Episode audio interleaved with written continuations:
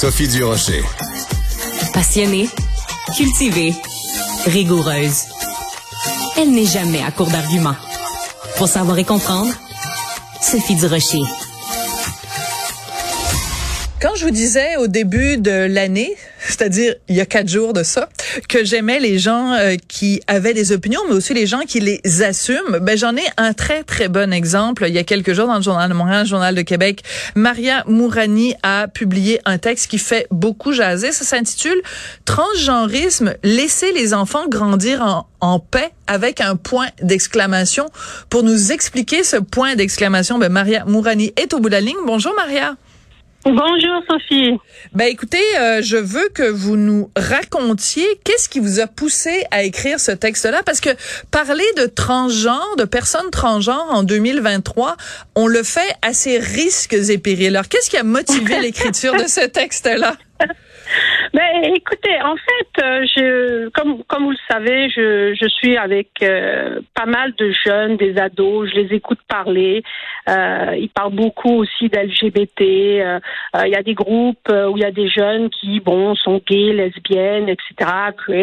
Bon, J'aime bien les écouter et tout. Et puis, ce que je trouve très intelligent chez eux, et c'est ça qui m'a motivé à aller lire un peu sur les recherches et tout, c'est qu'eux-mêmes disent c'est exagéré maintenant, c'est exagéré maintenant. On peut même plus, euh, euh, comment dire, grandir en paix, se développer en paix. Ça m'a, ça m'a Euh, et là, je suis allée lire, je suis allée lire, je suis allée voir les recherches là-dessus.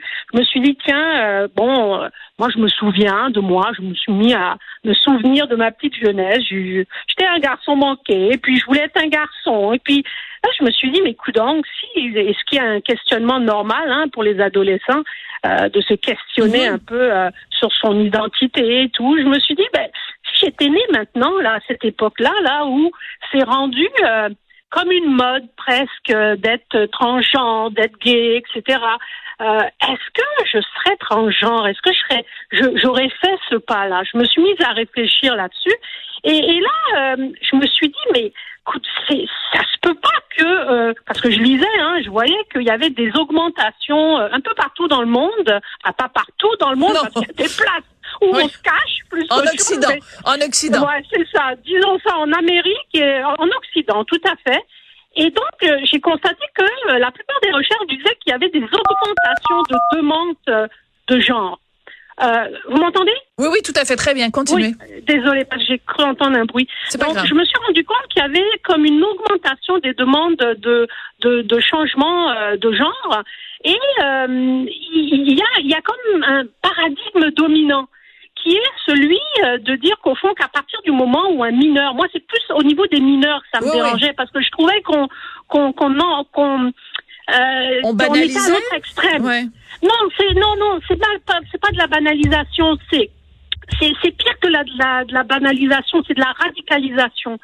C'est-à-dire euh, qu'il y a euh, comme un courant tellement radical, parce qu'on est passé de la persécution à, à, l'autre extrême. C'est-à-dire hmm. que là, il faut plus rien dire. Euh, dès que tu dis quelque chose, t'es transphobe, hein, t'es, t'es, t'es, homophobe.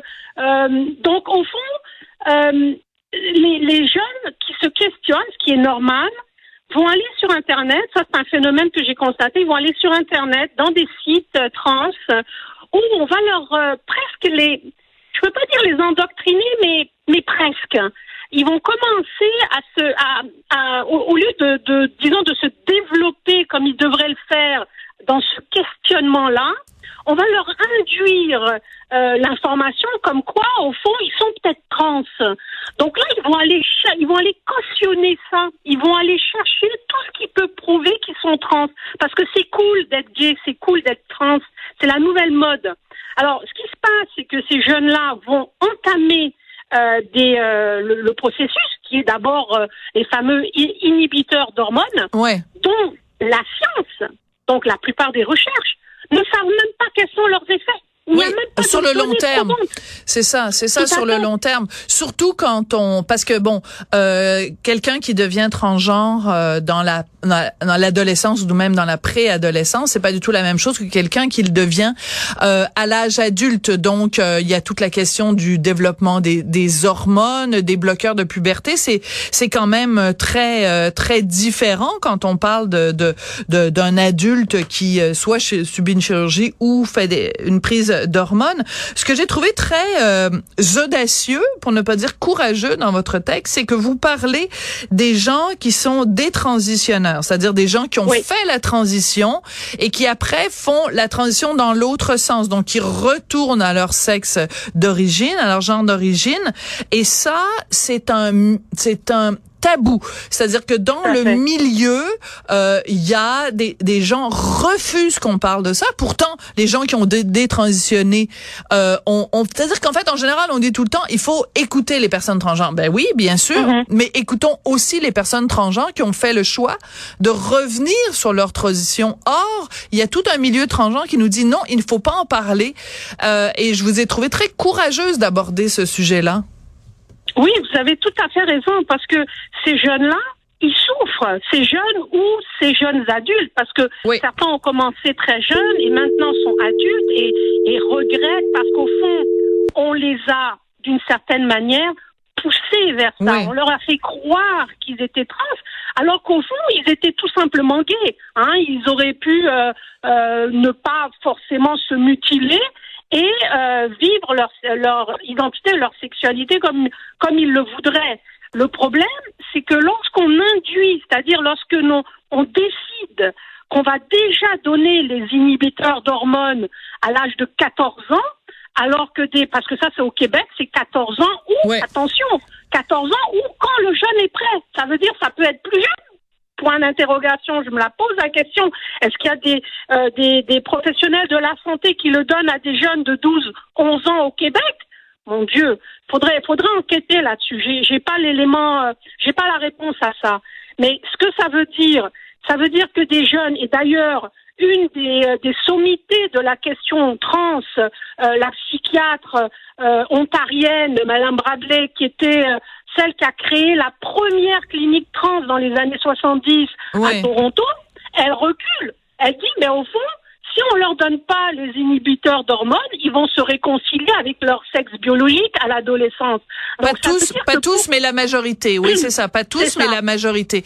Donc, euh, en fait, c'est le principe de prudence que vous que vous réclamez, c'est-à-dire de dire, ben, est-ce qu'on peut euh, se questionner sur cet empressement à faire une transition de genre qui parfois peut être simplement euh, le, le signe d'autre chose qui n'est pas une dysphorie de genre, parce que la dysphorie de genre c'est quelque chose qui existe, qui est documenté. Mais est-ce que dans tous les cas, c'est réellement une dysphorie de genre? Et est-ce que on devrait vraiment euh, aller jusqu'au bout? Euh, Je suis très curieuse de savoir, Maria. Euh, donc, euh, vous êtes chroniqueuse au Journal de Montréal, Journal de Québec. On vous connaît bien sûr, évidemment, comme criminologue, comme éminent spécialiste. Vous écrivez ce texte-là il y a deux trois jours dans le journal. Quelle a été la réaction? Parce que moi, quand j'ai vu que vous écriviez là-dessus, je me suis dit, oulala, elle a du front tout le tour de la tête, Maria. Mais euh, quelle a été la, réaction euh, à votre texte? Vous voyez, euh, c'est assez intéressant parce que les réactions que moi j'ai reçues, je ne sais pas s'il y en a d'autres que je n'ai pas vues, mais ceux que j'ai reçus, que ce soit par Facebook ou dans ma boîte ma boîte email, etc., étaient Merci. Enfin, ah. un peu comme votre réaction, un peu la, même réaction. Enfin, merci. vous êtes bien courageuse, etc. J'ai eu deux ou trois commentaires euh, un peu négatifs, mais bon, c'est normal.